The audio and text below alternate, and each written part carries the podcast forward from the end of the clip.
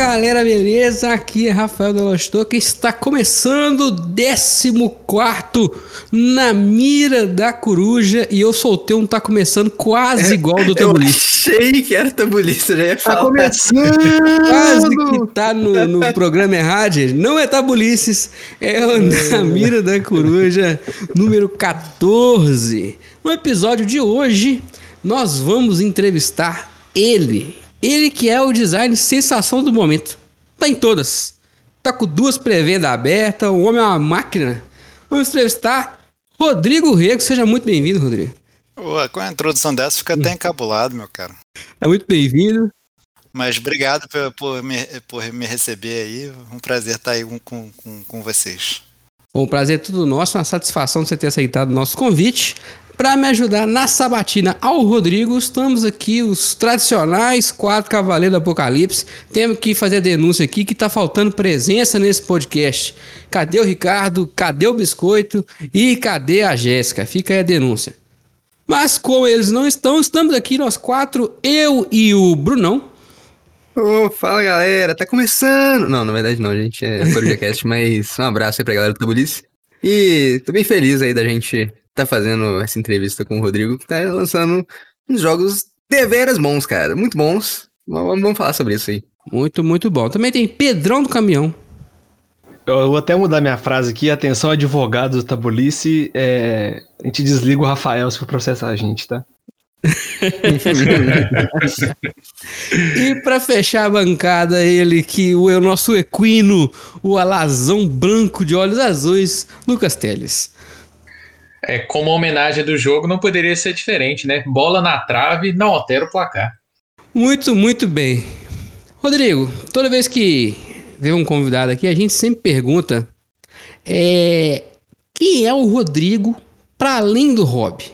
Essa é sempre a pergunta é, que a gente começa. Então a gente quer saber quem é você, o que, que você faz da vida, como é que você chegou nesse mundo de jogos de tabuleiro. Diz aí pra gente.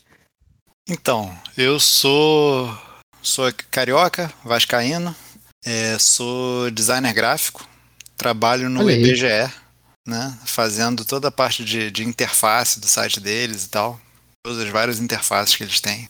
E caí no hobby, talvez de um jeito um pouco diferente da maioria, né? Porque ge- geralmente quem, todo mundo que, quando eu vejo dando entrevista, fala que chegou porque era muito viciado em Magic ou em RPG, né? E eu confesso que eu nunca joguei nenhum dos dois. Então Olha eu vim do, do dos jogos de tabuleiro que eu jogava com, com, com meu pai, com minha madrasta, a gente jogava muito palavras cruzadas e, e é, Rumicube, Ligue Letras. Uhum. E passei, passei uns 10 anos jogando esse tipo de. e- e- esses três jogos, basicamente, até ser apresentado ao, ao Catan. E aí. é, e aí entrei de cara no hobby, né? Tem quanto tempo essa jornada aí?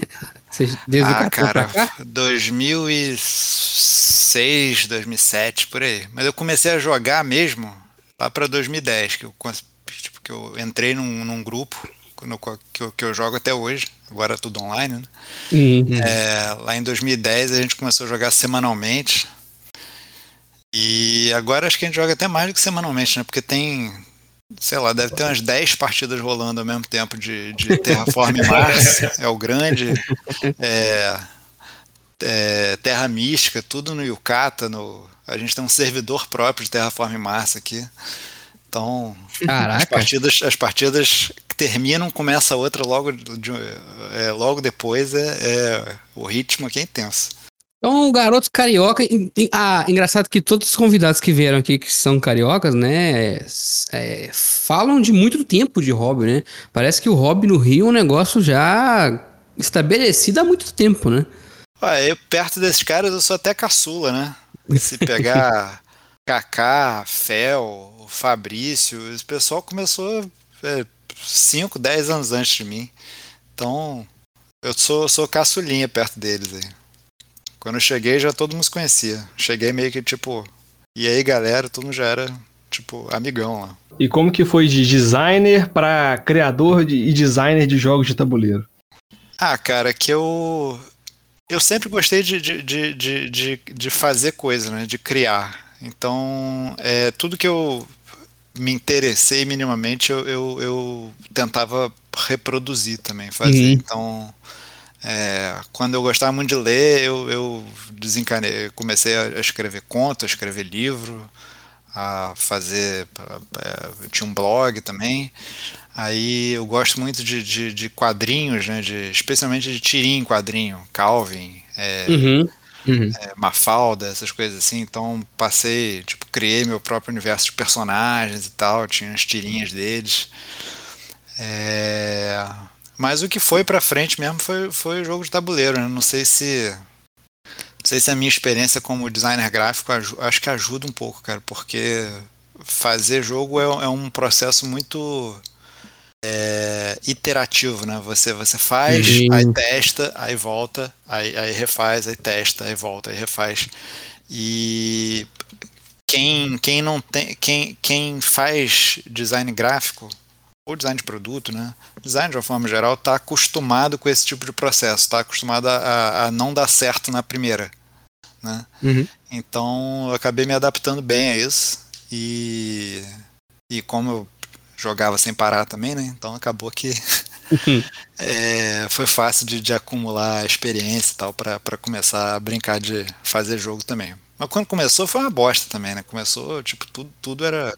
Isso que eu ia te perguntar. Os primeiros que foram pra frente, quantos você jogou na lixeira antes de fazer o, o primeiro mesmo?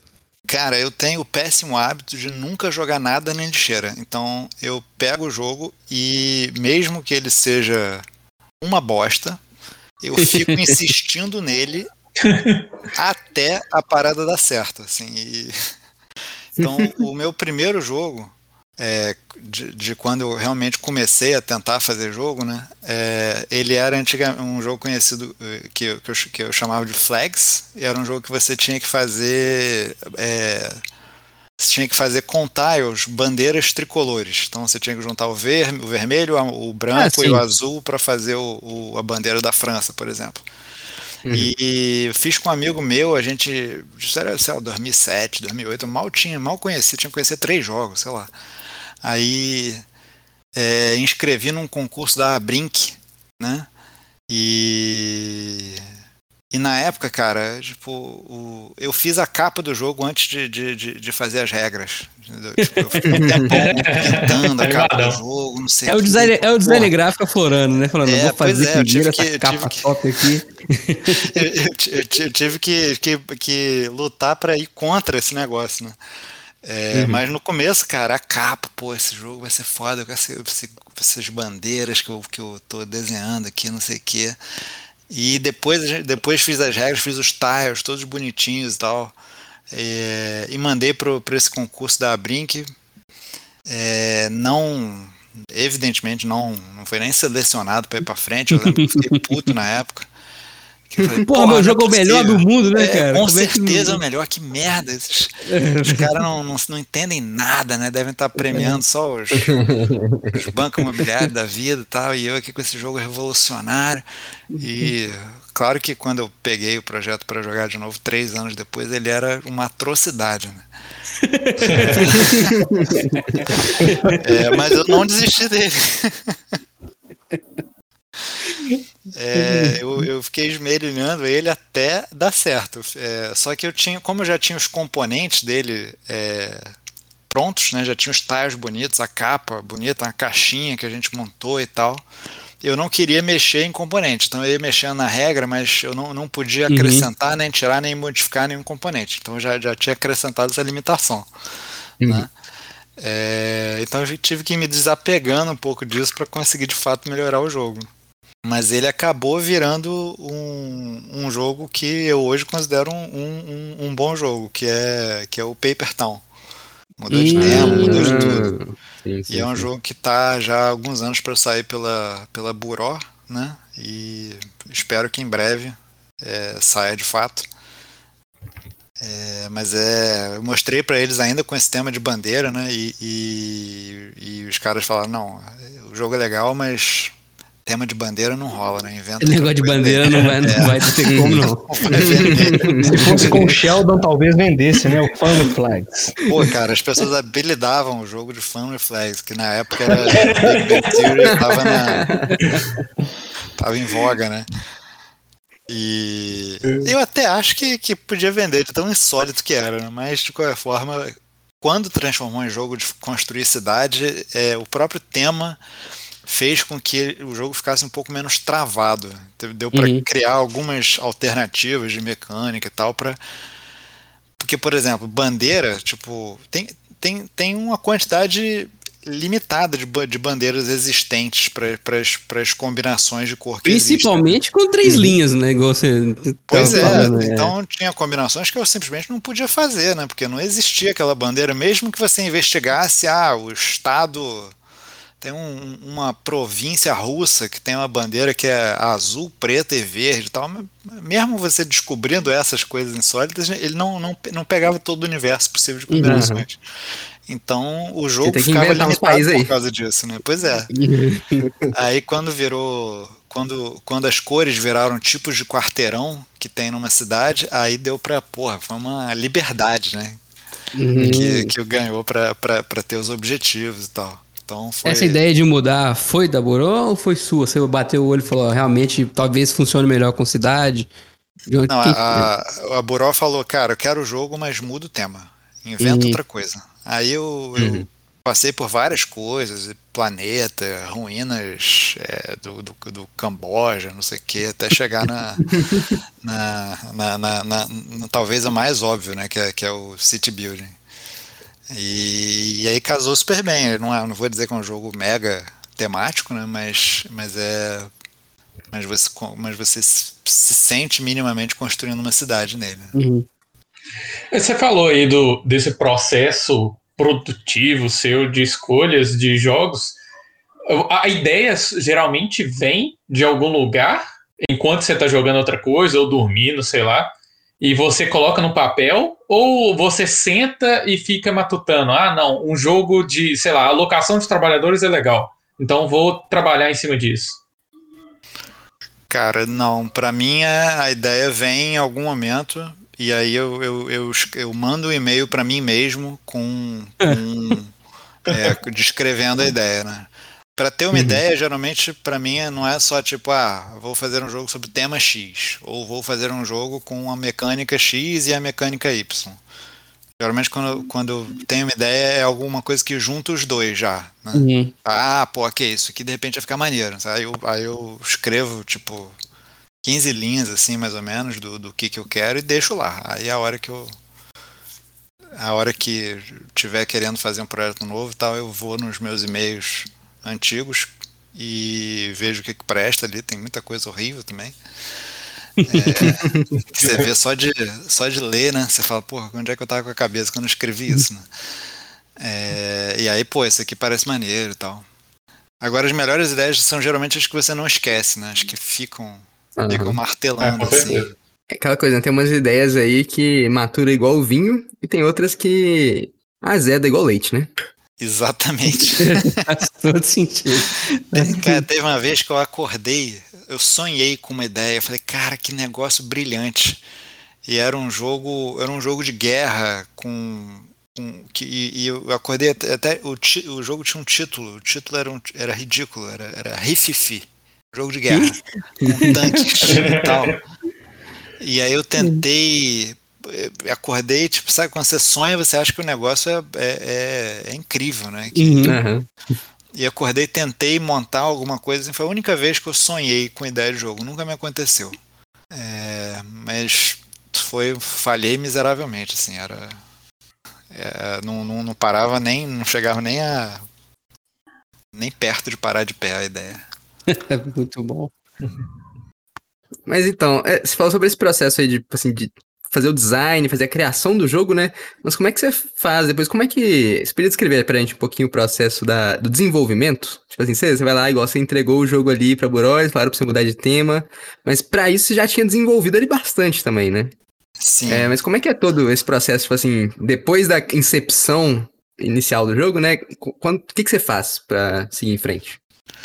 Cara, é, geralmente é, o jogo passa por uma série de, de, de forma informal, né? Não tem um, uma linha de montagem, assim, mas ele passa por uma série de, de, de etapas, né? Mas depois da ideia eu pego o, o jogo, monto ele no. faço um rascunho dele, imprimo algo muito rápido, é, ou, ou rabisco mesmo, corto meia dúzia de papel e, e, e testo para ver se aquilo minimamente funciona. Testo sozinho, eu jogando contra mim mesmo, né? Uhum. E aí, se eu achar que aquilo faz algum sentido, eu adiciono mais uma etapa, que é geralmente testar com a minha esposa. Né? Ainda desse jeito mega rascunhado e, e, e, e feioso. Né? Uhum. E se eu continuar achando que o negócio sobrevive, eu testo no meu grupo de, de, de playtest. Né? Que a gente, em tese, se até ano passado, né? Até final do Uhum. início do ano passado, se reunia toda semana para testar as ideias uns dos outros. E aí eu já tento levar alguma coisa é, que não seja no papel de pão, né? Que seja com um design gráfico minimamente ajustado para poder é, as pessoas entenderem e o, o, o visual do jogo não ser um obstáculo para a pessoa entender Sim, o que sim. que é, como que joga, né? Uhum. E passando dessa fase, aí eu começo a, a- a testar em público mesmo, né? Le- Levar para evento, esse tipo de coisa. né? Eu- hoje em dia, levar para evento significa levar para esses eventos virtuais, né? Tipo o ProtoBR, Uhum. que Uhum. são eventos de testar protótipo, ou, ou simplesmente postar nas comunidades de designers e falar: ah, e aí galera, tô com um jogo aqui no Tabletopia para testar. Quem aí anima? Uhum. E aí sempre tem uns dois ou três incautos que, que topam, né? e aí depois. Você tem uns piolhos de playtest, né? Os caras testam É. tudo sai, é bem maneiro. Ajuda pra caramba. Ajuda. Nossa, ajuda demais. Rodrigo, você acha que a pandemia, então, ajudou ou atrapalhou o lançamento aí? Você, tá, você que tá lançando dois jogos assim de uma vez, duas pedradas. A pandemia ajudou ou atrapalhou, assim? A lançar jogo atrapalhou. É, eu acho que até ajudou a criar uma comunidade de designers que não seja local, né? Tipo, hoje a gente testa com o pessoal do Rio Grande do Sul, do Nordeste, Brasília, São Paulo e tal. Antes era uma coisa mais local, só o pessoal aqui do Rio mesmo testando. né? Mas para lançar jogo, eu acho que atrapalhou, né? Eu esses jogos que estão saindo agora eram para ter saído ano passado, por exemplo.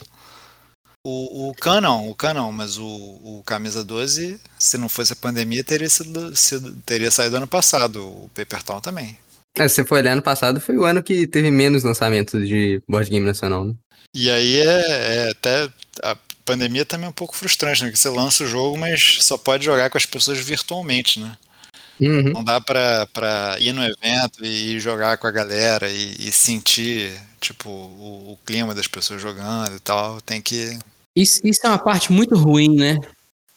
Porque quando você vê o rosto da pessoa, você percebe reações que você não consegue perceber jogando online, né? E imagino que, pro, por exemplo, eu quando eu cozinho, né, pra alguém, eu gosto de ver a reação dela quando ela põe a comida na boca. Eu imagino que o cara, quando faz o jogo, também quer ver a reação da pessoa, né? Quando tá jogando e tal, né? E online realmente é, é bem restrito, né? O tipo de percepção que você pode ter. É, dá, dá para pegar alguma coisa, mas você perde muita coisa, né? Dá pra pegar assim, sabe, quando chega a vez da, da- da pessoa, ela fala: Ah, então, deixa eu ver o que eu tenho que fazer aqui. Significa que ela estava em outra aba durante todo o período em que não era a vez dela, ela não estava engajada. De É, ou quando ela nem sabe que é a vez dela, alguém tem, e alguém tem que alertar e tal. É, Uhum. Mostra que a pessoa não tá, não- que o jogo não engajou. E, mas eu tiro muito também feedback a partir das dúvidas das pessoas. Eu acho que é o que eu mais. E Isso não perdeu muito, né? Tipo, Hum. o que as pessoas perguntam é o que não tá claro, né? Então, Uhum. é, eu pego muito daí para melhorar. Mais até eu particularmente pego mais disso do que das, das reações das pessoas.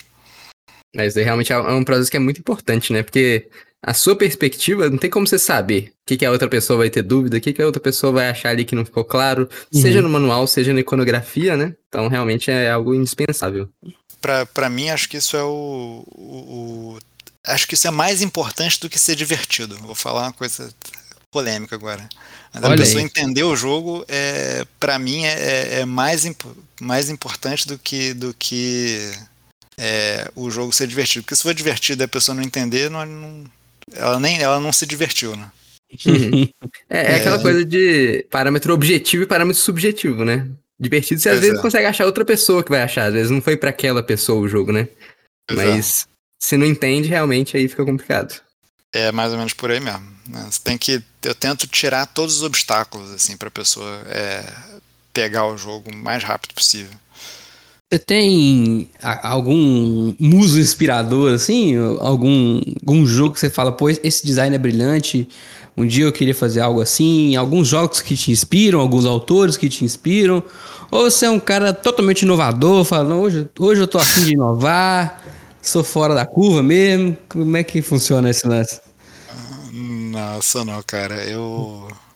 Cara, os jogos que eu, que eu mais fico. Eu não sei se me inspiram exatamente, mas os que eu mais fico assim, tipo, puta que vontade, vontade de, de levantar da cadeira e aplaudir, né? São esses jogos que, que tem muito, muito pouco elemento. Mas, tipo, é uma- o jogo é um deck de carta, mas ele é completamente diferente. De, ele, o que ele faz com o deck de cartas é completamente diferente de que qualquer outro jogo fez, né? Então, é, o Hanabi, por exemplo, que, Uhum. que é meu jogo favorito, eu acho, cara, todas as camadas de dedução que tem naquele jogo, é, eu acho um absurdo. E ou The Mind, né? É, São cartas que vão de 1 a 100, né? E, e eu acho incrível o que os caras fazem com com um deck, com que esses dois jogos fazem com um deck de cartas só. The, The Mind, eu te confesso que não me pega de jeito nenhum, cara. Não consigo, cara. Não É consigo. meio ame ou odeie, né? Mas assim, me- mesmo que você não goste de jogar ele, acho que tem que, tem que reconhecer a, a, a genialidade da parada, né? Tipo, po- pode não ter dado certo pra você, mas assim, porra, que ideia brilhante que o cara teve, né? Mas então você gosta do, dessa, dessa ideia de design aí de fazer muito com pouco? Você diria? Assim, eu não, não vou dizer que encanta, eu sigo assim? isso em todos os meus Ah. jogos, nem nada assim, mas é Sim, quando sim. eu vejo isso, eu- isso me realmente eu fico. Eu, eu fico. Como é que seu coração ali? É, aí você fala, porra, eu- eu queria ter feito esse jogo, entendeu? Eu não queria, eu, eu preferia ter feito esse jogo do que, sei lá, o True the, True the Ages, que deve ter dado um trabalho da porra, o cara deve ter ficado cinco anos Nossa. fazendo e tal. E o jogo também é brilhante, óbvio, né? Mas é, Uhum. mas é, é, tipo, é, o toque de gênio pra mim tá no, tá no Hanabi, ou no The Ah. Agora, autor, tem um cara que eu me inspiro muito, que é o Phil Walker Harding. Vocês conhecem esse cara? De nome assim não. Qual o jogo dele? Ele é, ele é o cara do Inhotep, do Cacau, do, do Baren Park, do Sushi Go. E Nossa. é, engra- é engraçado que ele é um cara. Ele me inspira muito porque ele é australiano, né? Então ele tá completamente fora do, do, do, do mainstream do, do, do jogo de tabuleiro, né? Que é Europa e, e Estados Unidos. Uhum. E é, ele conseguiu, tipo, colocar os jogos dele em editoras é, super importantes, né? Europeias, americanas. O cara tem jogo na, na Kimon, tem jogo na Cosmos, tem jogo na é, Pegasus e coisa e tal. Uhum. E ele faz uns jogos assim muito muito muito simples, muito com os mecanismos muito não chega a ser um The Mind ou um Hanabi, mas assim, com os mecanismos muito muito secos, muito pouca coisa, mas que gera é, que gera muito interesse, que gera, gera um jogo interessante. Uhum. E eu, eu, eu quando eu, eu mandei um jogo uma vez para um concurso na França, e esse cara ainda não era famoso, era, era 2015, ele não tinha lançado nenhum jogo ainda, eu acho. É, e eu concorri com esse cara, cara. E aí eu- ele ganhou, obviamente, né? É, eu, eu fiquei entre os finalistas e tal, ele, o jogo dele venceu. É, e eu lembro que eu fiquei, porra, filha da mãe, cara. Não fosse o jogo desse cara, eu, eu, eu tinha ganhado, que eram quatro vencedores, né? E o cara tinha dito que. E eles falaram que o meu jogo tinha ficado em quinto. Nossa. Putz. É, pois é. Tão perto, mas tão longe. Pô, eu pensei, pô, que filha da mãe esse cara. O cara veio da Austrália, da Austrália eu fui pro concurso, né? Eu fui pra França só pra, pra participar da final e tal. O cara não tinha Que ido. maneiro. É, e mesmo assim venceu. E depois eu- o nome dele começou a, a surgir né, em vários cantos. Logo depois saiu o Cacau, saiu o Inhotep, o Sushi Go e Uhum. tal. E eu fiquei, eu cheguei a me corresponder com ele, mandei e-mail e tal. A gente conversou um pouco, queria entender como que ele tinha conseguido, né? tipo, chegar nas grandes editoras e tal. É, o cara é gente, fini, gente finíssima. É, então eu, eu me inspiro muito no- no- nos passos dele, assim. Eu queria, que quero ser ele quando crescer. Bem maneiro. Muito é, não, se bom. você lançar o seu próprio Sushi Go, né, já, já fez aí É, o já- trabalho. aí já é meio caminho dado, né? Ele, tem coisa que, pou- pouca coisa que faz sucesso. Ó. Sushi Go, Baren Park, Gizmos, Cacau, Imhotep, né? Só, só coisa que vendeu pouco. Pois é. Bem maneiro, hein? Eu dele aqui eu tenho o Imhotep The Duel, que eu acho uma versão pra dois bem elegante do, do Imhotep. Não, não, não joguei tenho o Baren ainda. Eu tenho, eu tenho o Inhotep, o Sushi Go. Eu acho que só tem esses dois, nem tem muitos jogos dele não. Mas eu acho, acho esse cara muito bom. Você falou do contato com ele para tentar descobrir como você conseguiria acessar as editoras. E hoje, como que acontece? As editoras te procuram ou você procura as editoras? É, eu procuro as editoras, eu não, não sou ninguém ainda. Então tem que. é, sempre que eu tenho um jogo que tá.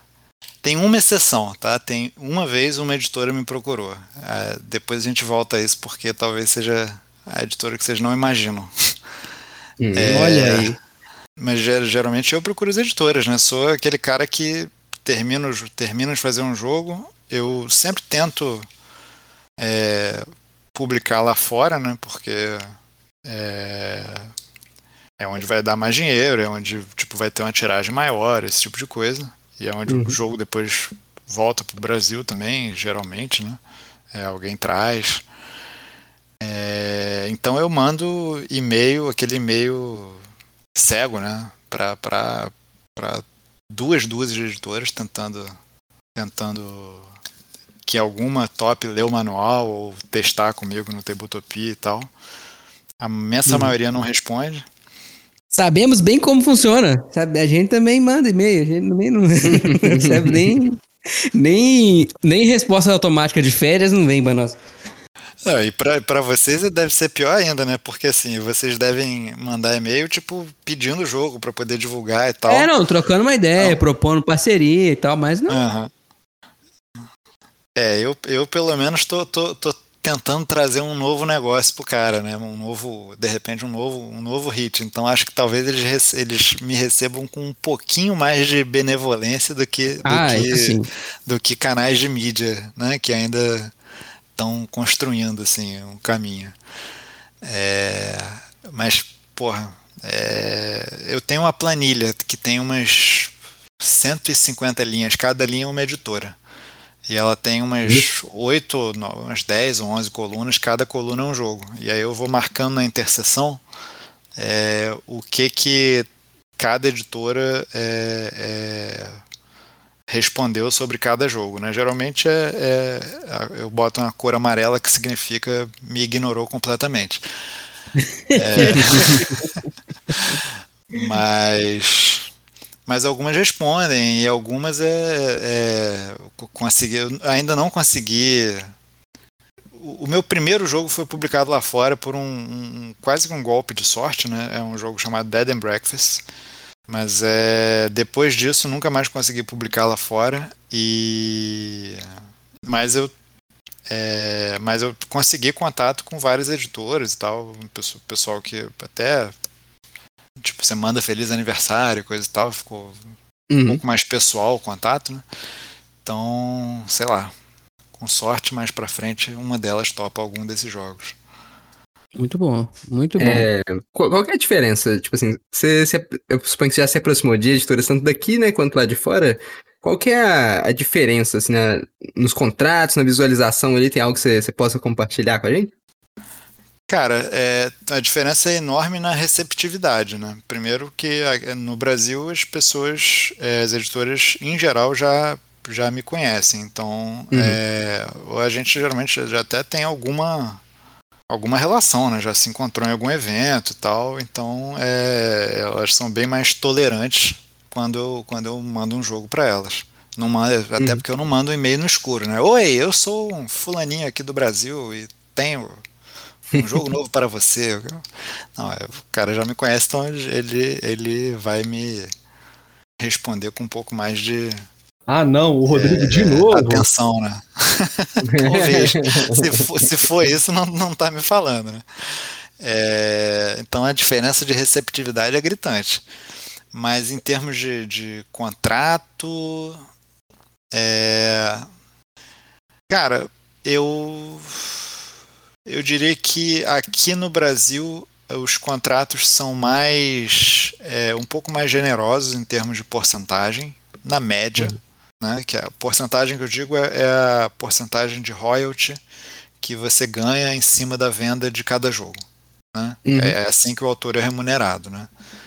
Então, se o jogo vender a 100 reais, significa que a loja comprou o jogo a, a- a- da, editora a 50 reais, ou 60 reais, sei lá, e eu ganho uma porcentagem em cima do preço de venda para a loja. Né? Então, eu ganho, sei lá, Uhum. algo entre 5% e 10% em cima desse preço. Essas porcentagens são um pouco mais generosas no Brasil. Mas é algumas em alguns outros aspectos, é, tipo tempo, tempo de contrato até que o jogo seja publicado, é, tipo tempo mínimo para o jogo ser publicado. É, um, é uma, um- uma cláusula que é default na pelo menos do, do, do que eu já vi, né? É default lá fora e aqui nem sempre, né? Então, às vezes você tem que pedir que, que, que, que, que a editora insira, né? Pô, mas depois de dois anos, se você não, não publicou meu jogo ainda, eu queria ter o direito de volta dele, né? Esse tipo de Uhum. coisa. Faz sentido, né? É, porque, pô, aí é sacanagem, né? Aí igual o pessoal comprou os heróis da Marvel não devolve. Tá, tá, tá Estamos sacanagem. falando de você, viu, Sony, sua palhaça? Mas a Sony faz filme capenga, mas faz. Só pra não devolver. É tudo, Uai, tudo a, a- a Disney teve que comprar a Fox pra ter quase todo mundo de volta. Então, assim, win-win. Você- o cara segura a licença, depois vende pra você a licença que ele já tinha comprado. É um negócio maravilhoso, hein? Que negócio da China. Ai, bicho.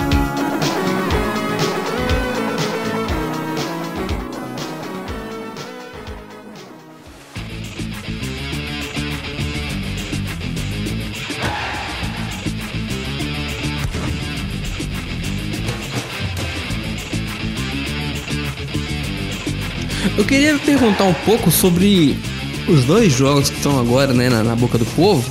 É, o Camisa 12 já tá mais testado que. O pessoal tá vendo agora a Copa, né? Começou essa semana. Então tá, tá, em, tá, em, tá em destaque, né? Eu, eu ontem fiquei lá, inclusive, torcendo pro Cruzeiro em vão, que o Paulo jogou mal demais. O Paulo aprendeu o jogo na primeira partida e jogou bem na segunda partida, mas só não foi suficiente para ganhar, mas para a primeira não tinha como, né? foi Tá humilhado. né? ainda.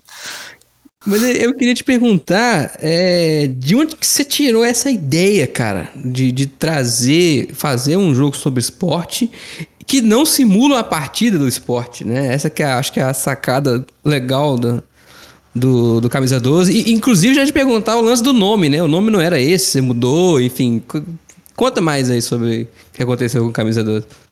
É, Então, eu- a ideia surgiu no, no metrô, no metrô Linha 2 do Rio, que é um metrô que começa debaixo do, do- da terra, né? E ele, e em determinado momento ele levanta, né? E vai para a parte, é, vai para a parte de cima. E quando ele levanta, ele levanta um pouco antes do, do, do Maracanã, né?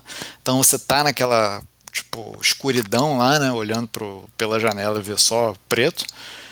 E assim que você entra no claro, pouco, pouco tempo depois você já está é, vendo aquele estádio gigante, né? E, e aquilo sempre causa em mim um, um, quase que um frio na barriga, né? E naquele dia, sei lá, porque eu tava a, a ideia veio, né? Vendo o estádio de, de um jogo que fosse sobre a torcida, né? Sobre encher o estádio, não sobre sobre sobre o jogo em si, né?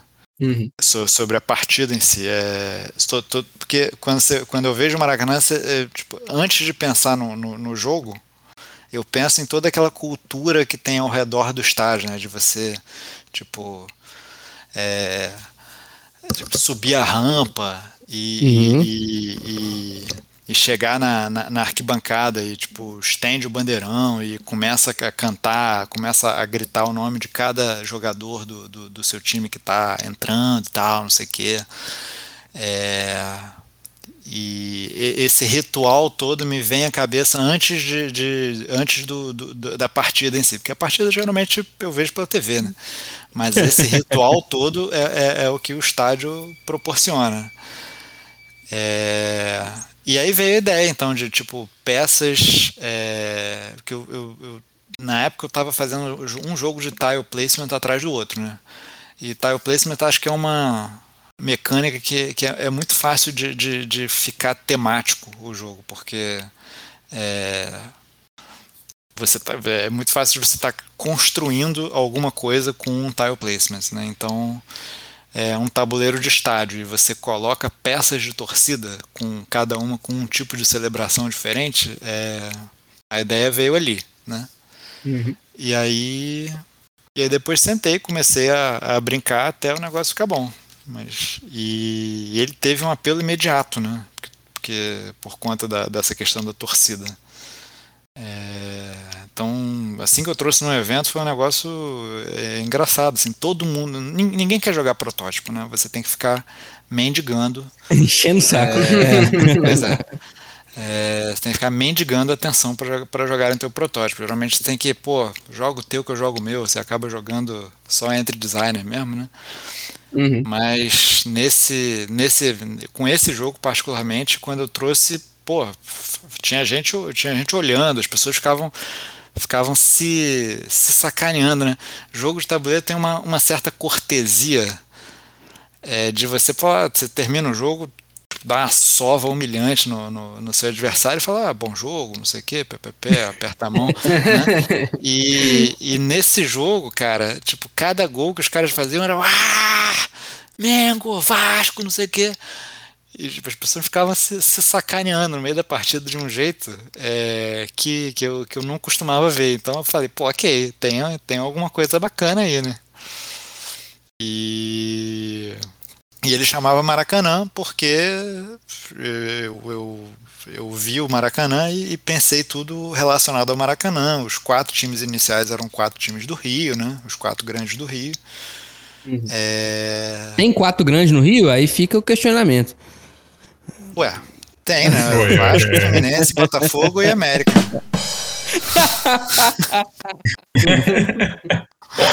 Muito bom.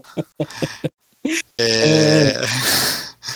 Não, mas aí o, o, o problema é que Maracanã, apesar do nome do estádio não ser oficialmente Maracanã, é, não ser Maracanã oficialmente, Maracanã é o nome de uma empresa, né, que administra o estádio, Maracanã SA. Então, se a gente colocasse o nome do, do, do jogo como Maracanã, é, e talvez pudesse ter uma questão legal ali, né? Então a, o Diego lá da, da Dijon preferiu não criar, não, não criar problema, né? E, e, e aí resolvemos chamar com, com um nome que simbolize torcida, esse tipo de coisa. Né? Achei uma sacada boa, além do problema legal, né? Deixa o negócio menos bairrista, né? É porque se o jogo chamasse Maracanã, eu já olho com preconceito. Porque, pô, Você já ia olhar com é? preconceito? Porque não é Mineirão, entendeu? Porque o meu estádio é o Mineirão, entendeu? É, é onde eu vejo meu time jogar. Quando é Maracanã, fica parecendo que é um negócio pra carioca, entendeu? Eu gostei muito de ter trocado o nome. Assim, acho que funciona. Eu não sei se pra você foi triste, porque você escolheu o nome baseado no Maracanã. Você contou toda uma história bonita aqui. Eu tô vacaiando ela, né? Mas o que me parece é que isso faz o jogo muito mais é, plural não, e menos local. Eu, eu gostei, assim, de dele se chamar Camisa 12, acho que funciona bem. Funcionaria se fosse Maracanã? Muito provavelmente, porque é um estádio famosíssimo, né? Cheio de história e tal. Mas eu prefiro Mineirão. Então, como é camisa 12, tá tudo certo. É, tamo junto aí. A gente aqui do Rio tem, tem a, o péssimo hábito de achar que as coisas daqui são, são representações que, universais do Brasil, né? Então, tipo, Maracanã é, simboliza os estádios brasileiros, né? Sei lá. Copacabana simboliza eh, as praias brasileiras e tal. Tem essa esse péssimo hábito, né? Mas é. Acho que é um, é um, hábito que é muito, muito em prol também da propaganda que se faz do Brasil lá pra fora, né? É culpa sua de vocês também, não. O pessoal que faz isso, né? O marketing do Brasil é assim, né? Fala Sim. que é carnaval, futebol, né? E praia, né? Aí dá essa impressão de que só tem o Rio, né? Mas não é bem assim. O Rio tem um monte de virtudes, mas tem virtudes em outros lugares também. É, sem falar nos defeitos, né? não vamos entrar os defeitos, os defe... É, é, Eu tenho uma política que eu não falo dos defeitos da casa dos outros, entendeu? Cada um fala mal da sua própria casa, entendeu? A nossa que também tem os seus. Falta de praia, por exemplo. Falta de praia é... Mas isso é... Isso é de menos, cara. Apesar que o Espírito Santo é apenas um anexo de Minas Gerais, né? Um abraço para os amigos capixabas. É, é, é, Guarapari é nosso. É. A Mineiro vai mais para o Espírito Santo que para que o Rio de Janeiro? Quando então, quer Mineiro praia? tem uma conexão direta com a cidade no litoral do Espírito Santo chamada Guarapari. É um negócio inacreditável. Todo mineiro já teve lá, ou, ou sei lá, toda sacanagem, mas metade da população de Minas Gerais já teve em Guarapari em algum momento da vida. Eu, eu ia para Cabo Frio. Cabo Frio também, é verdade. É um decreto é. de Dom Pedro II, isso aí, entendeu? É, é. A lei lá tem que ir metade da população para garantir que vai estar protegido, entendeu? É isso aí. É, a gente passa lá de vez em quando, né? Mas realmente, Cabo Frio é um destino comum também aqui dos meninos. É, eu, eu não sei se é uma impressão errada, mas o, o Guarapari me, me passa a, a impressão de ser uma cidade de praia para pessoal mais idoso, assim. Não sei se é porque minha avó ia sempre para lá, para o negócio das areias monazíticas, voltava marrom. De, de, Ai, cara, é que nem Caldas Novas. Caldas Novas é pra velho. que, que eu acho Não, Caldas Novas, se você. Pra entrar em Caldas Novas, você tem que ter pelo menos um exame de esfoliose, alguma coisa nesse sentido. Senão você nem entra em Caldas Novas. A parada lá é 50 mais. Uma coisa que a gente comentou aqui é sobre o Camisa 12, que a gente viu que tem um enorme potencial de atrair pessoas que não é do hobby, né? Pela temática, e a gente viu é um jogo muito que tem muitas camadas de é, profundidade. Se a pessoa quiser jogar um jogo leve, ele consegue. Se quiser fritar ali em cima do jogo, também consegue ser alguma coisa mais complexa. Eu acho que sim, cara. Eu acho que se, se, quem é fã de futebol pode querer jogar o jogo só porque é, vai poder jogar com a sua torcida e coisa e tal, né? E como o jogo não é é o que você falou, né? Como ele não é, como ele é muito simples de jogar, você basicamente tem três escolhas ali no rondel e depois coloca uma peça no estádio, pontua. Uhum. É, ele acho que dá, acho que dá para qualquer um que, que não que não joga pegar e, e, e brincar assim. É jogo para vender em um monte de lugar, sabe? É jogo para ter na Netshoes, sabe como? O cara entra para comprar uma camisa do time dele, ele tem lá sugeridos, camisa 12, entendeu? Acho que é um negócio que, que dava pra fazer, hein? Ah, atenção, Netshoes. Fica ligado aí, ó. é, não, eu acho que pela reação que, que, você falou, Rodrigo, quando você levava o protótipo, já é realmente um indicativo que pra mim o jogo já, já é um sucesso, entendeu? Eu acho que acertou muito em cheio mesmo essa, esse pedaço da cultura ali, essa empatia das pessoas pelo futebol, né? Acho que acertou, assim, muito em cheio. E é algo que a gente não via, né? Até então. É, jogo de, de esporte geralmente tem uma. Tem um, um bloqueio, né? Porque geralmente eles tentam, tentam simular esporte, né? De simular uma partida. Uhum. E simular, tipo. é, é difícil simular um, um esporte de, de, de, tipo que tem reflexo, que tem tipo toda a adrenalina, que tem improviso e tal, simular isso com pontos de vitória, entendeu? É, Ah, não, tipo esse drible aqui tem vai te dar tantos pontos de vitória, você tem uma estatística de, de x no drible, então você consegue passar ou não consegue passar pela é, é mais difícil, né? Fica uma coisa menos é, tira toda a, a, a, a emoção né, do, do- da partida. Uhum. É, mas como o Camisa 12 não é sobre, sobre a partida, né? Então, É, é, não, no design de jogos, isso aí que você falou tem o um nome, né? Que é a dissonância ludonarrativa. Olha é- só. Quando o cara tá jogando uma coisa, né? Mas o que que tá acontecendo no jogo não tá.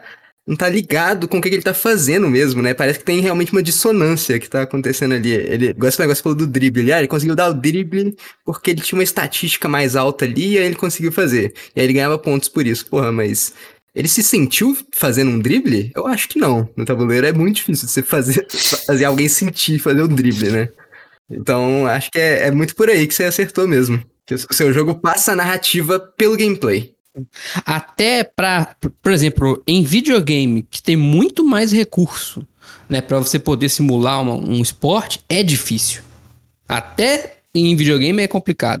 É, por exemplo, o Bruno é um cara que defende isso muito, que, por exemplo, um, um jogo de futebol de videogame, ele não parece com uma partida, você estivesse jogando uma partida de futebol. Porque você não tá controlando a bola, você não toma decisões de dar um passe aqui ou ali. Você controla os jogadores por cima, né? É, para quem já jogou aquele do, do, do carrinho lá, né? O Rocket League, né? É, ele é mecanicamente mais parecido com o esporte, né? Olha que loucura, Sim. né? Apesar de. Porque você tem controle da bola, você mo- movimentação muito mais interessante. Então, até em videogame, que você tem muito mais recursos, é difícil. No tabuleiro, então, me parece uma missão muito árdua, né? É um trabalho muito complicado em- emular esporte. Principalmente um esporte com esse tanto de gente, né? 11 pessoas, cada um tem uma função muito diferente. É, por exemplo, tem um jogo famoso de tênis, cara, de, de tabuleiro. Acho que é o é Set Match que chama, né? Se Vocês me ajudam aí. Mas é um jogo de peteleco, né? né? É, o um de, jogo de de tênis, né? isso, de peteleco de tênis. né? É, olha que, que legal, porque aí tem o lance da ludo narração aí, né? Porque você realmente tá fazendo um saque com o peteleco lá e tal. Mas como é um esporte aí de um contra um, eu acho que é um pouco mais fácil. Né? E o cara usou um peteleco, né? E pra fazer um futebol de peteleco, já tem futebol de botão, né? Então, não precisa, né? Já, já, já fizeram. É, já tem Totó, né? Então. Uhum. É, mas esse, esse jogo do tênis eu sou doido pra jogar, cara. Achei a ideia genial também. Pô, simular o tênis no petelequinho ali. Tem todas as regras do negócio de você sacar na, na- no, no- no quadrante certo. Sim, sim. É, pô, muito maneiro. Sempre que tinha essas finais de, de Roland Garros e tal, eu- eu- na, na época que era Djokovic contra Nadal contra Federer, né? Eu via, eu via todas as finais e semifinais tal, porque eram sempre uns jogos épicos de quatro horas. Então, jogo de tênis estaria dentro. Há, há quem, há quem diga que essa foi a era de ouro de todos os tempos do tênis, né? Quando esses três trocavam entre si. A galera que curte mais tênis, né? Eu gosto de tudo quanto é esporte, mas entendo menos de tênis. Mas quem gostava sempre fala que esses três eram os, os melhores de todos os tempos. É, já ouvi esse papo também. Eu não sei. Mas, é, é- mas era muito maneiro de acompanhar os caras. Você que é ouvinte e gosta de tênis, então você escreve aí o que, que você acha. Quem era melhor, Djokovic, Nadal ou Federer? Eu gosto mais do Djoko, que é mais engraçado. Eu, to, eu, eu torcia contra o Nadal. Os outros dois tava bom. Qualquer um O deles tava Nadal, o. Nadal parece o Hellboy, mano. Um gigantesco de um lado e fininho do outro, cara. É muito estranho. Você já viu o site Capivaras que parecem Rafael Nadal? Caralho. Eu preciso jogar no Google. Bota no Google aí se diverte. em inglês, tá? Capybaras that look like Rafael Nadal.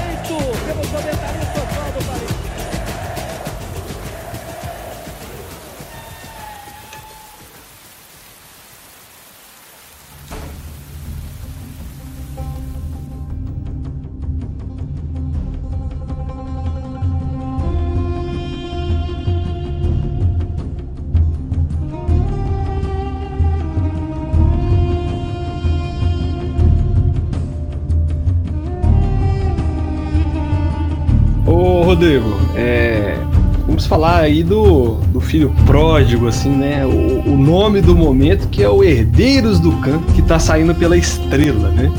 E, e, como que tá esse lançamento, assim? Como que você vê esse de caramba? Estou lançando esse jogo super maneiro.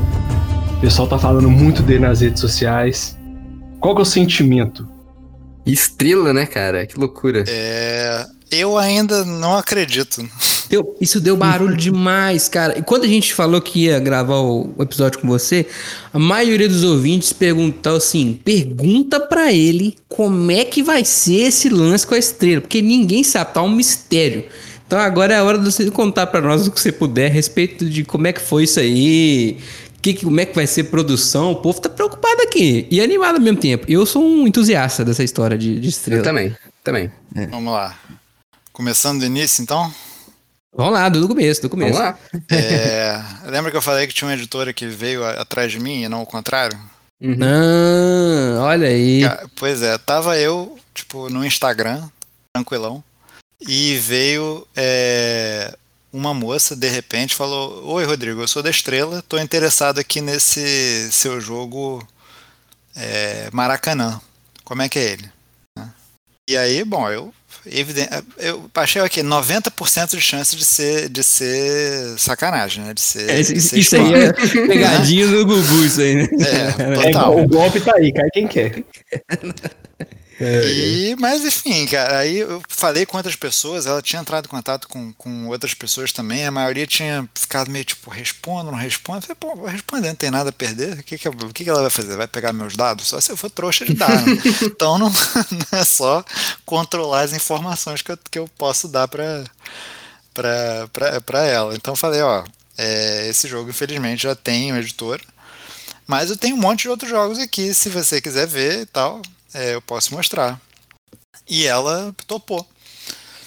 E aí a gente marcou um dia, eu em nenhum momento eu achava que o próximo passo ia de fato acontecer, né? Eu estava sempre achando, ok, a gente vai marcar, nada vai acontecer, ninguém vai aparecer na reunião, sei lá. É, nada, vou nada chegar é sozinho é lá, né? É, pois é. Uhum. Mas os passos foram acontecendo, né? Então ele chegar, é, houve uma reunião, é, essa moça estava presente e mais, e mais umas três pessoas.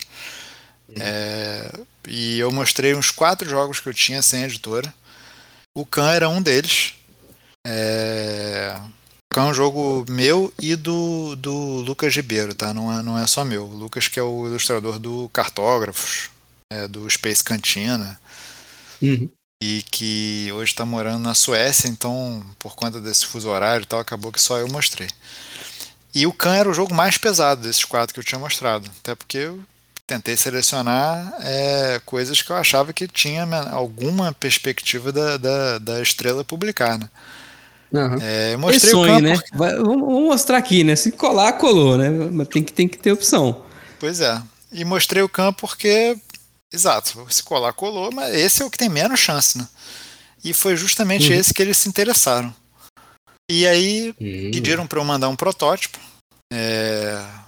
Mandei, e três meses passaram e nada aconteceu. Falei, ok. Eles viram que o jogo é muito mais complexo do que eles estão acostumados a, a publicar, né? Mesmo com eles tendo, com eles já tinham é, a ideia dele, que, que eles tiveram ao procurar é, designers pelo Instagram e tal, foi justamente é, selecionar jogos para uma linha que seria é, mais voltada para jogos modernos, né? É, mas mesmo com essa ideia, é, eu não imaginava que o Khan, que, que é um, um, euro médio, assim, não é um euro de entrada, uhum. é, pudesse ser selecionado. É, e três meses depois, a, a, essa mesma moça que tinha me contratado no Instagram falou: Olha, é, amanhã vou mostrar esse jogo na diretoria. Se eles toparem, a gente vai produzir teu jogo. E opa! Então tá bom. E, e o cara nem dorme. Aí nem dorme. Aí já. e no dia seguinte eles toparam. E aí falou: ok, vamos produzir teu jogo. É, agora tem uma série de coisas que a gente precisa fazer nele é, para adaptar o jogo para o, o, a linha de produção da estrela. Né? Então eles não deram nenhum pitaco em relação a mecânica do jogo ou a temática do jogo. É, mas eles, mas eles têm uma, uma fábrica própria, né? E essa fábrica produz componentes de determinados tamanhos, com determinada é, é, com determinados tipos de materiais e tal. E a gente tinha um, um tabuleiro do tamanho do, do Ticket Ride, por exemplo, é, mas tinha que ele tinha que ser reduzido para um tabuleiro do tamanho do, do detetive, que é o, o, o banco imobiliário, né? Que é o, o, o que eles uhum. costumam fazer lá. Então a gente fez essa e algumas outras modificações. É, nada disso é, atrapalhou o, o, o, a jogabilidade, né? O jogo funciona tranquilamente num tabuleiro um pouco menor. É, a gente fez só num tabuleiro grande porque esse é o padrão da indústria da indústria de, de jogos de nicho, né? Mas uhum. ele funciona tranquilamente num, num, num, num, coisa menor. E o Lucas fez todas as ilustrações do jogo. É, e eles pegaram e, e, e, produziram. Agora, a produção ela é no, no, na linha de produção da estrela. Então ela não tem a mesma qualidade que um jogo feito por uma editora do nicho. Né? É, o que, que eu quero dizer com isso? É, as cartas vão são cartas destacáveis. Tá? Elas vêm num, num, num, como se fossem tiles, né, que você tira do, do, do, do papelão, né? Você dá, como, como, se fosse um punch board de carta. Sim, é, tipo um corte os... a laser num papel. Aí o cara tipo, empurra ela. Uhum. Isso, exato. O, os peões são peões de plástico, tipo, do, tipo peões do banco imobiliário mesmo. Uhum. É, as fichas são fichinhas de plástico e tal. É, os componentes vão ter gramatura um pouco menor, não vai ter acabamento de linho, essas coisas todas. É, mas é isso que vai permitir que o jogo seja produzido pela Estrela e saia num preço tão barato quanto está saindo.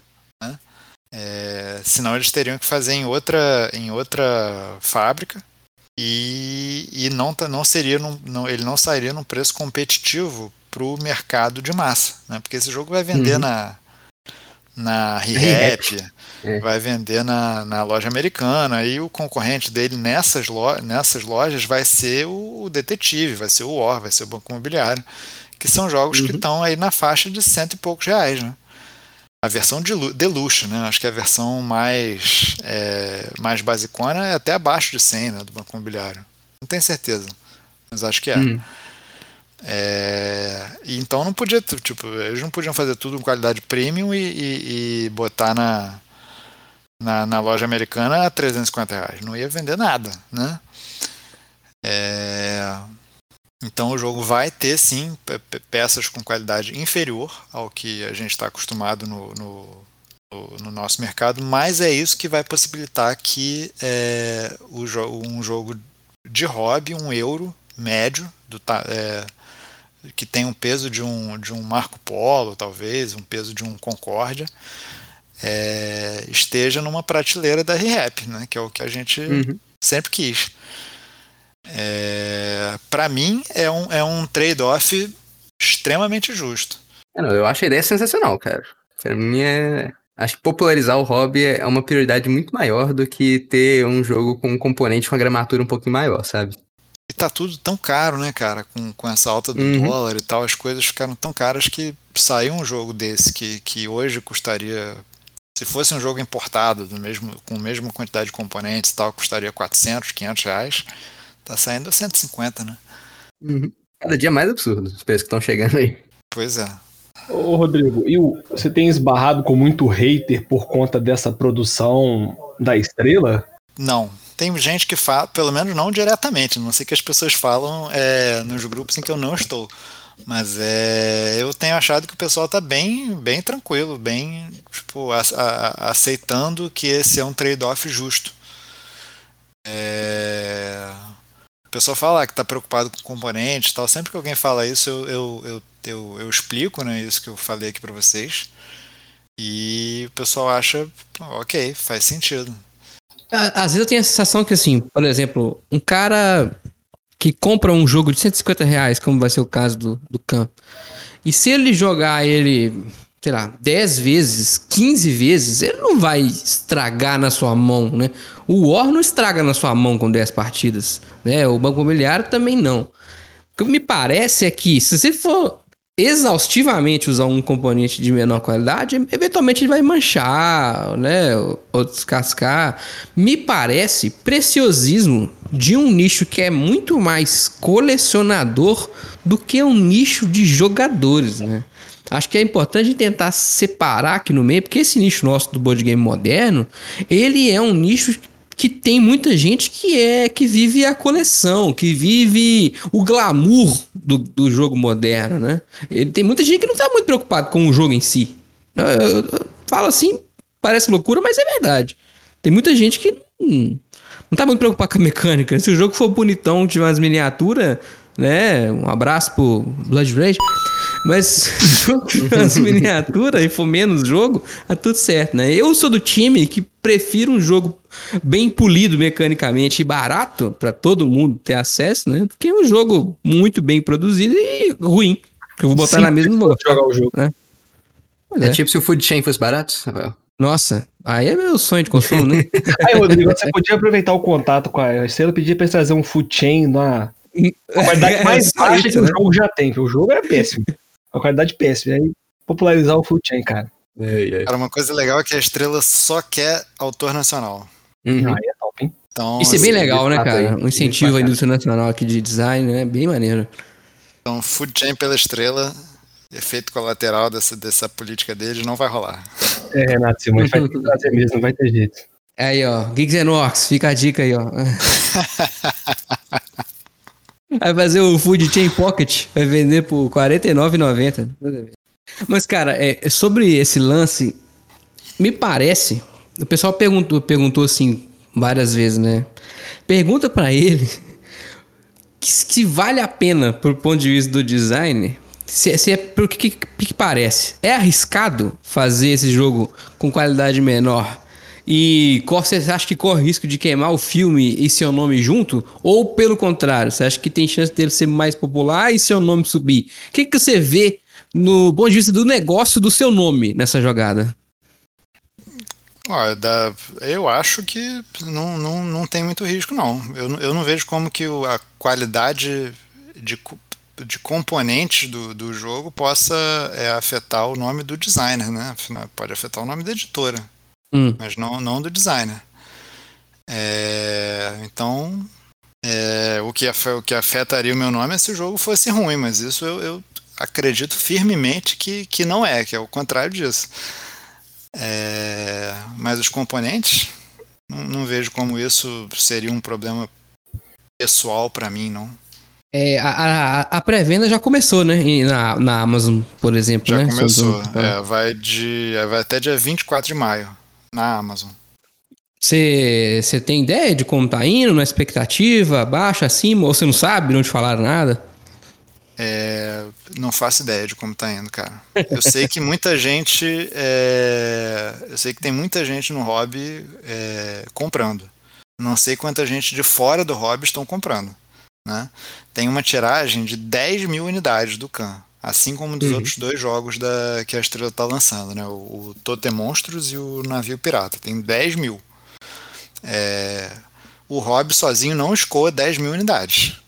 De nada, De né? nada, Nem- né? de bonanza. Nada, de nada. é. Então ele vai ter que ser comprado, pelo menos dois terços aí vai ter que ser comprado por, por pelo, pelo Mercado de pessoal massa que compra mesmo, no né? É. mercado de massa. É, e acho que o sucesso do jogo não vai ser definido por quanto ele vai ser, vai ser aceito pelo mercado do hobby. Eu acho que a aceitação no mercado do hobby está, acho eu, muito acima do que eu imaginava. Eu, eu confesso que eu tinha uma, uma preocupação com, pô, o pessoal vai ter uma questão com componente, é, vai desconfiar da estrela e tal, mas é, o que eu tenho visto é, é que as pessoas têm se sentido quase que lisonjeadas pelo fato de a estrela uma, uma grande editora né, de mercado de massa estar apostando é, no nosso hobby, né? Na, na, nas coisas que a gente gosta. Tu fala, pô, tem potencial no nosso hobby ainda estou pegando um monte de autor nacional aqui para fazer. Acho que as, as, pessoas se sentem valorizadas e tem gente que uhum. fala, pô, vou comprar só porque eu quero que a estrela continue é, fazendo fazendo o jogo fazendo o jogo moderno. Uhum. É, então eu, eu eu não sei se eu esperava que dentro do, do, do, do nosso hobby que, que o jogo fosse tão, tão bem recebido não. É, agora lá fora, né? Os bárbaros, não sei. Os bárbaros é ótimo. não, tô brincando. É, tô brincando, mas é, aí é, é, mais difícil, né? Porque é um jogo mais pesado. Para quem nunca jogou nada, é um obstáculo jogar uhum. o, tipo, aprender o Khan, sabe? Então, é, tem que ver se, se existe essa demanda reprimida e eu tenho a sensação que a, que a, que a estrela acha que existe, porque eles não, não escolheram, dos quatro jogos que eu apresentei, eles não escolheram o mais pesado à toa, sabe? Devia uhum. ter uma orientação lá dentro para isso. É, mas vamos ver, né? Realmente não sei, até agora não sei como é que tá indo, não. Uma coisa, né? Eu acho que se o mercado de, de board games, na escala da estrela, né, ele funcionar um pouco parecido com o mercado de livros, Geralmente, uma edição de um livro, o que as empresas colocam é que eles tentam vender 80% da tiragem. É o alvo deles. E que, tipo assim, vender mais é até ruim. Tipo assim, esgotar não é o que eles procuram, sabe? Eles querem sempre fazer a mais para ter é, exposição, né, da marca. Ela tá lá mostrando, mostrar que, aquela, aquele produto na prateleira, mesmo depois que acabou o período principal de vendas inicial, né? É, mas assim, né, eu imagino que provavelmente quem não é do hobby não tá sabendo muito é, desses jogos novos, da, dessa linha nova da estrela, né? Mas uma vez que tiver lá nas prateleiras das lojas, né? Que eu espero que as pessoas comecem a adotar. Espero que eles treinem os lojistas, né?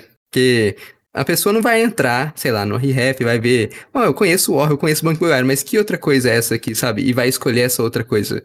A chance disso é bem pequena, né? Mas se um lojista falar, ó, oh, esse aqui é um produto novo nosso, que é bem diferente, que, que o pessoal tem gostado e tudo, e aí vai ser, tipo assim, uma recepção bem diferente, eu acho, do público é, que não é do hobby, né? E aí, assim, a gente vamos ver, né, se consegue chegar aí, digamos, nessa marca aí de vender umas 8 mil cópias de cada um desses jogos para ver se a estrela continua fomentando esse nosso mercado, né, cara? Porque, igual eu falei, para mim, eu acho muito mais importante a popularização do hobby do que a gramatura da carta, a gramatura do componente ali, é, ser um pouquinho maior, acabamento em linha, esse tipo de coisa. Eu acho que se popularizar o hobby, todo mundo sai ganhando. E eu acho que, assim, não, não só na área de negócios, né, como na área de jogo mesmo. Jogos melhores, jogos, é, mais jogos brasileiros sendo feitos e também é, mais gente se divertindo, que é o objetivo final, né? Sim, sim sem dúvida. É, só ver quanto que o mercado evoluiu de 2014 para cá, né, cara? Não tinha nada praticamente antes uhum, disso. Uhum, e agora, sim. pô, a gente tem um ecossistema, pô, em especial, né? 2014 foi é, poderoso o negócio. Sim. É, os jogos que a gente faz no Brasil são infinitamente melhores que os jogos que a gente fazia em 2014. Sim. Isso é uma coisa que eu queria ver contigo, conversar sobre. É sobre essa leva de excelentes jogos nacionais que nós estamos tendo agora, né? Acho que no, nos últimos três anos, em especial nos últimos dois, né? Esses grandes jogos de design brasileiros têm aparecido, né? Você pensa que é hora que o Brasil começou a se mostrar como uma fonte de excelentes designers, né? Tem gente que já está fazendo isso há muito tempo, né? O Fel tá aí há muito tempo, né? Você mesmo começou tem muito tempo, mas agora os jogos estão saindo, né? Muitos deles, né? te parece que a escola brasileira vai nascer, ou pelo menos o design brasileiro está engatinhando? É, eu tenho uma teoria sobre isso. Eu até escrevi recentemente no, no, no na Ludopedia que o, o, eu acho que a gente está no início é, de uma era de ouro do design nacional. E acho que isso se deve ao, ao, ao à alta do dólar. É, um, um dos fatores, né? É, uhum. Porque a alta do dólar faz com que seja muito caro você trazer jogo de fora. Né? E aí, quando traz, o jogo sai a 500 pila. É, então, as editoras estão naturalmente se movimentando, é, porque, tipo, mesmo o, o, poder de compra da gente não aumentou, né?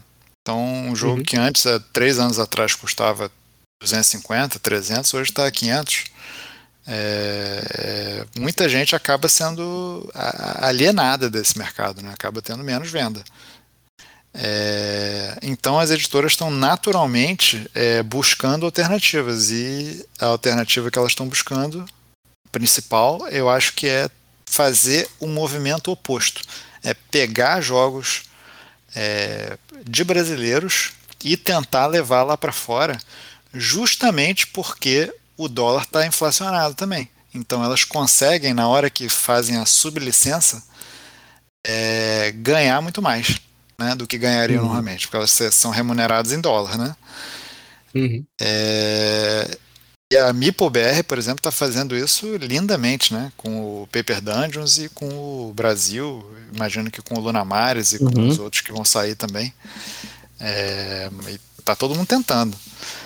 É, e acho que isso está simplesmente dando vazão para jogos, para autores e para e projetos que estavam aí, tipo, sem muito sem muito mercado até então, sem muito mercado no sentido de sem muito interesse das editoras até então, porque uhum. é, porque era muito mais conveniente, né, e muito mais garantido é, de, de trazer retorno no final do mês, você, você apostar num jogo que já era um sucesso. Né?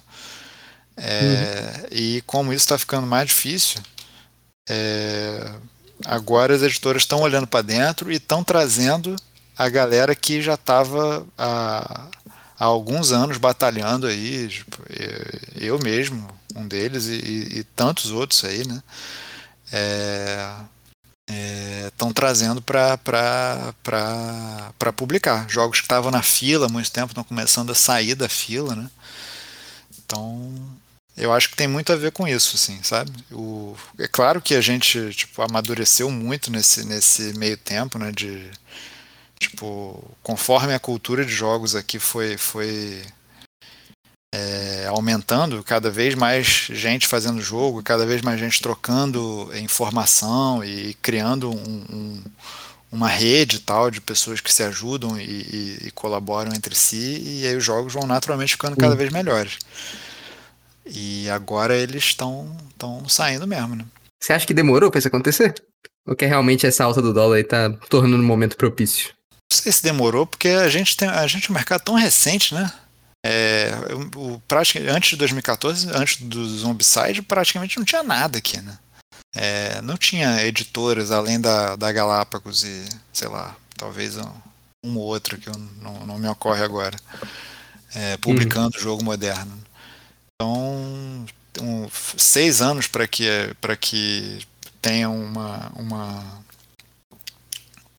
uma produção de qualidade de jogo brasileiro não parece assim no quando você olha de cima, né, não parece tanta não parece tanta coisa assim. Então não, não diria que demorou não, acho que está no tempo certo. Talvez se fosse uhum. antes a gente já está produzindo o jogo é, com menos é, com menos qualidade gráfica, né, de, de porque as editoras vão pegando as manhas das, das, das, das, gráficas e de como produzir um jogo e de como desenvolver um jogo também, né? não, é só, não, é, não, são só os autores que vão melhorando. Então, uhum. os jogos vão ter menos qualidade é, de desenvolvimento e de gráfica e, e, os jogos vão ser piores porque a gente ainda está muito, muito pouco maduro. Né? Se alguém tivesse publicado um jogo meu em 2016, sei lá, não, não ia ser tão bom quanto quanto o camisa 12 é hoje, por exemplo, ou, ou o Khan. E acho que isso vale para todo mundo que está fazendo jogo.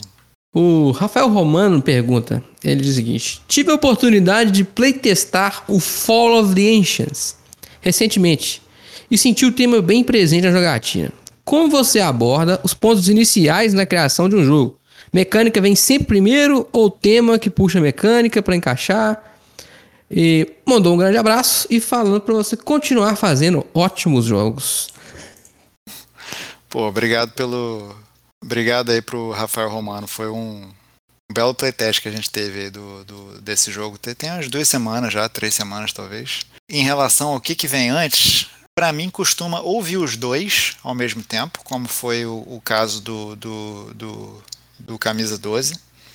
É, o que não significa que vai, que vai terminar do jeito que começou, né? Mas assim, é Sim. tipo, ah, pô, vou fazer um jogo de, de- em que a gente é, é- é uma torcida e a gente tem que colocar peças de torcida num, num estádio. Tipo, isso pra mim é, é uma ideia que tá vindo já. A mecânica e o tema estão casados. Não é só. é, ah, é um jogo de torcida, nem é só um jogo de, de colocação de peças. Né? Uhum. Então, geralmente, vem essas duas coisas ao mesmo tempo. Quando não vem ao mesmo tempo, aí é é uma ideia puramente mecânica, geralmente, mais do que do que tema. É difícil pensar numa coisa assim, ah, quero fazer um jogo sobre o tema X. Hum. É, e aí, tipo, ok, então faz a mecânica aí. Não, não, não- tem um certo bloqueio quando vem desse jeito. É, mas mecânica, eu acho que é mais fácil chegar, pô, pensei numa ideia, numa ideia maneira aqui de um mecanismo. O que, eu consigo aplicar de tema nesse, né, nessa mecânica Uhum. aqui? Isso, isso é, para mim vem mais fácil. Mas quando vem os dois juntos, costuma ser mais, costuma ser melhor. Muito, muito bom. Quero mandar um agradecimento para todo mundo que mandou perguntas, seja no nosso formulário, seja ao longo da conversa lá no nosso grupo do WhatsApp. Eu, eu andei pescando um monte ao longo da semana, que eu- eu- o pessoal vai falando nas conversas, né? As dúvidas, eu fui catando, então agradecer a todo mundo. E o Pedrão, emenda aí o nosso esquema aí, ó, o, o jabá, meu querido. Então, se você escutou esse papo maneiríssimo com o herdeiro do Khan, eu peço pra você para nos seguir nas redes sociais, arroba LostTokenBG, Instagram, Twitter e Facebook. Se inscreva nos nossos canais da Ludopedia, YouTube e da Twitch também. Pedro, são várias redes, como é que eu faço? losttoken.com.br barra social. E se você aprender a lutar para proteger os seus amigos do terrível Mu, entre no nosso grupo do WhatsApp, losttoken.com.br barra WhatsApp. Vocês pediram tanto e a partir de agora, ouvintes da Lost Token tem 10% de desconto na Ludo 3D. Acesse lá, arroba ludo.3D e use o código LostToken10. Inserts, componentes realísticos, dashboards e muito mais é só na ludo.3D. É, vai aí, Rafael! Pode ser que nesse momento toque o tema de Monster Rancher. Mais uma homenagem- a você, Rafael. Tá vendo? Eu gosto de você, cara. Por quê? O que, que eu tenho de Monster Rancher agora? Monster Rancher, Beholder, um dos personagens principais. Ah, ok, ok, ok. Muito bem. Excelente. Excelente. com apelido, eu tava lá, cara. Muito bom.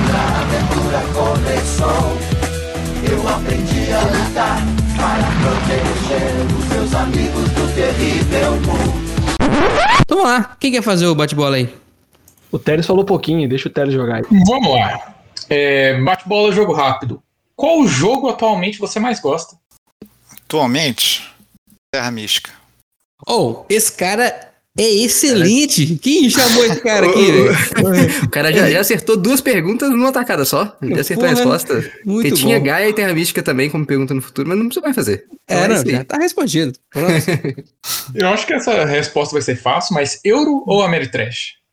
Euro, Euro. sem dúvida. Gol mais marcante do Vasco. Gol mais marcante do Vasco foi no 4 a 1 contra o, o, o Flamengo na semifinal do Brasileiro em 97. Edmundo recebeu um lançamento, deu uma dribladinha com aquela que dá aquela rebolada na frente do zagueiro, acho que era o Júnior Baiano, não sei, e, e fez o, o terceiro gol. Cruzamento na direção do Ramon, a bola chega no Edmundo. Domina o artilheiro na grande área, Edmundo busca espaço, tenta o drible, bateu! Gol! É do Vasco! O Júnior Baiano tá procurando Edmundo até hoje, né? Por causa desse lance aí, que ele não encontrou. É, biscoito ou bolacha? É, bom, se você quiser comer biscoito, se você quiser tomar um tapa na cara, bolacha. O cara tá gabaritando hoje, hein? Muito bom, Tá gabaritando, hein? É, a pior comida do mundo é? Pior comida do mundo? Sei lá, fígado. Acertou! Miserável. Fígado- Esse cara é- realmente é é, bom. Fígado ninguém merece. No. E pra você, é ludopédia ou ludopídia? Eu acho que eu falo ludopídia. É porque não tem acento, né? É ludo, é ludo, é Ludopedia sem acento. Então, então Uhum. o certo é Ludopedia. Aí, ó. Alguém conseguiu cravar o que é certo e o que é errado. Que nós chamamos o Ricardo Gama aqui, nem ele, que é dono do site, conseguiu falar se é Ludopédia ou não. Cada um, cada um fala do seu esse jeito. né? podcast pra ele então, pra, pra corrigir. Não, ele escuta, ele escuta. Ô, Ricardo Gama, abraço pra você. Muito bom, muito bom. Gente, queria agradecer Muito bom. imensamente sua participação aqui, Rodrigo. Foi um programa cheio de papo de bastidor, conversa bacana, fluiu leve. É, te convidar pra você voltar mais vezes pra gente falar de outras coisas, enfim, depois, né? Pra não ficar te sabatinando. E agradecer pelo, pela sua presteza e pelos seus bons jogos que estão é, enchendo as nossas estantes aqui, né? Eu já peguei a pré-venda aqui, que eu sou. Eu, eu falo todo, gente, não compra pré-venda. É, Eu mesmo compro todas as pré-vendas. É um negócio terrível. já comprei a pré-venda lá do Camisa 12. Não aguento. Boa. Agora. E agora vou comprar do Cosmos assim que sair também. Tô fudido. Um abraço Muito Dijon, bom. né? Abraço pro Diego aí, que faturou nas minhas costas. Muito O bem. João tá on fire esse ano. Tá, tá. E jogo bom, né, cara? Tem que sair mesmo. Mas enfim, agradecer muito aí a sua presteza, tá, cara? Foi, foi um prazer estar aqui contigo. E deixar um espaço aí pra você fazer o seu jabá. Onde que as pessoas encontram informações sobre os seus jogos, né? Rede social, se quiser entrar em contato, né? Às vezes o pessoal aí da, da Comini tá escutando isso aqui quer fazer um jogo seu. Como é que te acha? Bom, primeiro eh, eu agradecer também vocês, foi, foi muito legal esse, esse papo, me diverti a beça. A gente sempre entra meio tenso, né? Mas foi. vocês descontraíram bastante. né? E. Cara, tenho. Os meus jogos estão no meu site, rodrigorego.com.br. E eu tô no Instagram também, Rego Rodrigo, underline. E no Facebook. Só por procurar pelo meu nome lá, Rodrigo Rego. Deve ter um monte, né? Mas tem um que tá jogando Animal upon Animal, sou eu. Muito É uma bom. partida de Animal Animal com um bigodinho por fazer, que tá assim, gente, um, um espetáculo. Vale a pena você ver essa foto. É, é. O bigode tá sempre por fazer, cara. Não tem jeito. É, muito bom. Gente, então é isso. É, palavras finais para nós ir embora, então. Brunão, Ô, falou, galera. Muito obrigado por terem ouvido mais essa edição aí do Na Mina da Coruja. Achei que o papo com o Rodrigo foi muito bacana. E parabéns aí ao nosso convidado pelo lançamento dos jogos aí. Espero que seja tudo sucesso. E eu quero jogar. Quero jogar um Herdeiros do Khan, quero jogar tudo, cara. quem Vamos lá. sabe rola um can agora, pós-gravação? Quem sabe? Ó, spoilers. Valeu, galera. Falou. Pedrão do Caminhão. Gostaria de agradecer a todos por ouvir esse podcast, agradecer ao Rodrigo pela presença e deixar uma curiosidade aqui, cara. É, não sei se vocês sabem, mas a maioria esmagadora da essência de baunilha usado no ramo alimentício não provém da planta, e sim de uma secreção excretada pelo ânus do castor. E é isso, uma boa noite e obrigado a todos. Coisa boa, hein? Que delícia. pra fechar, então, o a lazão branco dos olhos azuis. Teres, você produz baunilha ou, ou não? Não, cara. Eu não sou um caçador. Mas eu queria dizer que eu vou ter que jogar muito camisa 12 para ver se o Cruzeiro me traz a felicidade que ele não está me dando em campo, né? Olha, rapaz, aí sim, hein? Vamos, vamos fazer o seguinte, Teres. Você escolhe o Cruzeiro, eu deixo você ganhar, que eu vou ficar feliz também. Que Aí, ó, feliz. Beleza, combinado. Então é isso, galera. Um abração e até a próxima. Falou! Falou! Valeu.